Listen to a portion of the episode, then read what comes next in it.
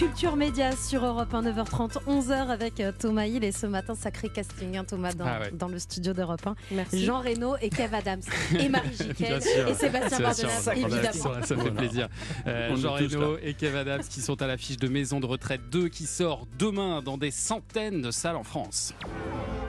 C'est beau, la manière dont tu t'occupes des anciens Milan. Le bonheur, on fait le tour du monde pour le trouver, et c'est souvent après qu'on sait qu'il était là. Christophe May. Et c'est souvent après.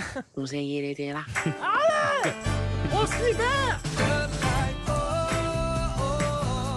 faites super bien euh, Christophe Maé, euh, Kev Adams. J'ai une très bonne imitation de Ouais, Christophe j'ai Maé. l'impression. Je dois reconnaître que j'ai une très bonne imitation. Bon, alors le premier volet de Maison de retraite a été un succès au cinéma avec 2 millions d'entrées, mais aussi en DVD hein, avec 100 000 exemplaires vendus, c'est assez rare. Euh, vous vous êtes 100 000 exemplaires physiques, c'est ce qu'il faut Oui, préciser. non, c'est ça, c'est un record. plus. ça- Qui achète encore La des boîte DVD de physiques DVD, Ouais. DVD. Qui sont ces gens d'ailleurs? On se pose la question. Je trouve ça fou quand même.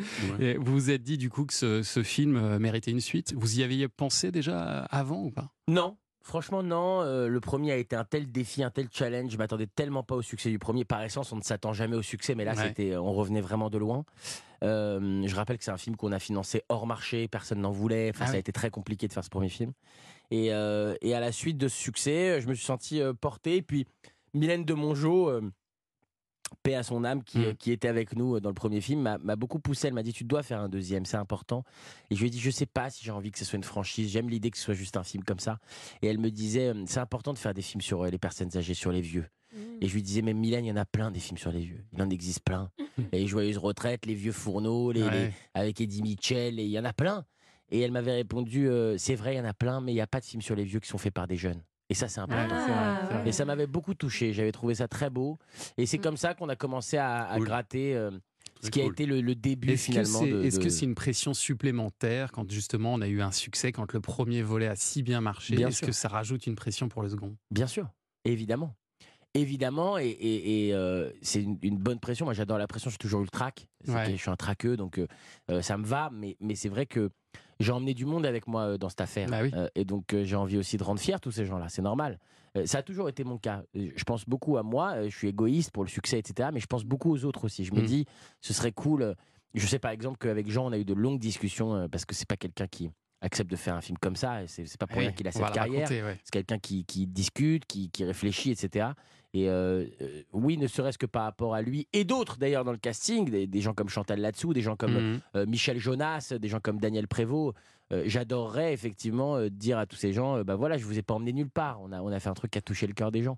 Donc cette pression est une pression supplémentaire. Donc vous reprenez votre rôle de, de Milan, hein, celui qui a réuni les seniors et les orphelins dans un, un lieu commun. Mais Celui alors, que Jean appelle Milan. Milan, voilà, c'est ça. il faut savoir une chose, petite anecdote qui est marrante, je crois que je ne l'ai pas encore racontée jusqu'à présent. Sachez une chose qui est marrante, euh, euh, les gens adorent cette blague. Les gens m'appellent Milan quand je sors maintenant des, des- des avant-premières. Ouais. Bah alors Milan, qu'est-ce qu'il y a Milan. Milan, etc. Parce que c'est devenu évidemment un running gag du film. Ah oui. Sachez que c'est un running gag que je n'ai pas écrit. Ah oui. Un jour, je vais faire une lecture avec Jean à New York. On, loue, on lit le film, lui et moi.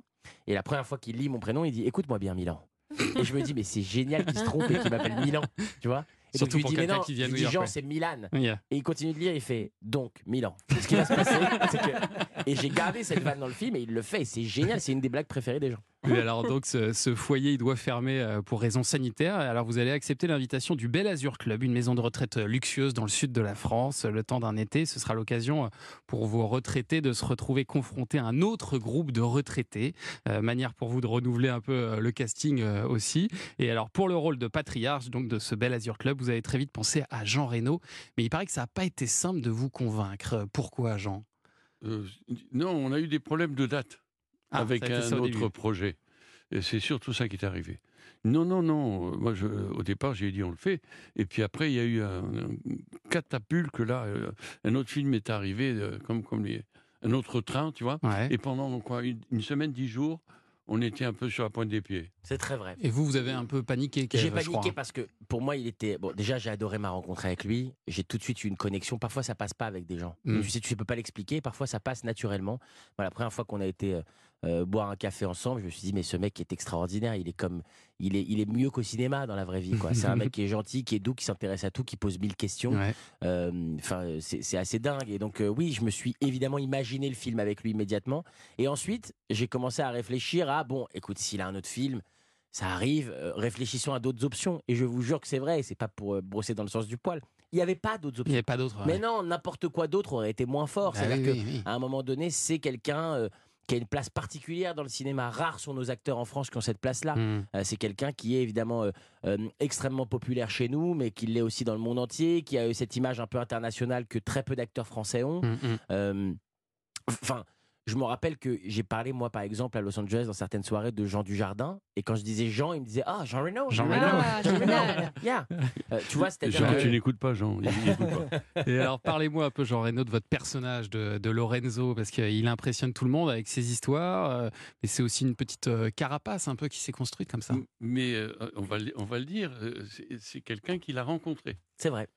Il a rencontré quelqu'un dans une maison de retraite Ouais. qui lui a dit qu'il était, euh, il faisait un métier.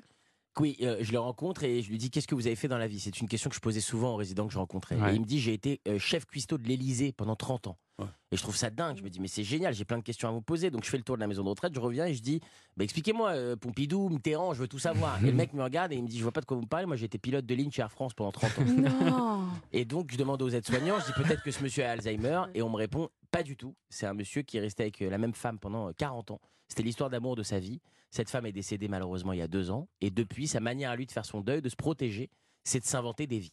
Voilà. Ah C'est un ouais. la racine du personnage. Voilà. Et parce que lui aussi, dans ce film, enfin, ouais, c'est pas, un- c'est pas un film grave, mais il a cette racine, il a perdu son enfant. Ouais. Et donc, évidemment, il va se pencher vers lui, vers Milan. Et il s'invente un peu une vie. Euh, non, mais c'est formidable. De, de- Il me l'a raconté après.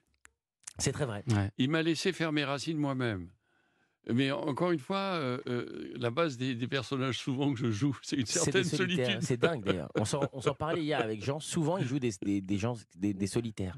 Ça. Et a vous avez un, casting euh, Ouais, incroyable curieux, dans hein. ce film. Donc Jean Reno, mais on l'a dit, il y a aussi Chantal Latsou, Firmine Richard, Daniel Prévost, Oui. Michel Jonas, Amanda Lear, Enrico Ouais. Macias, Liliane Rover.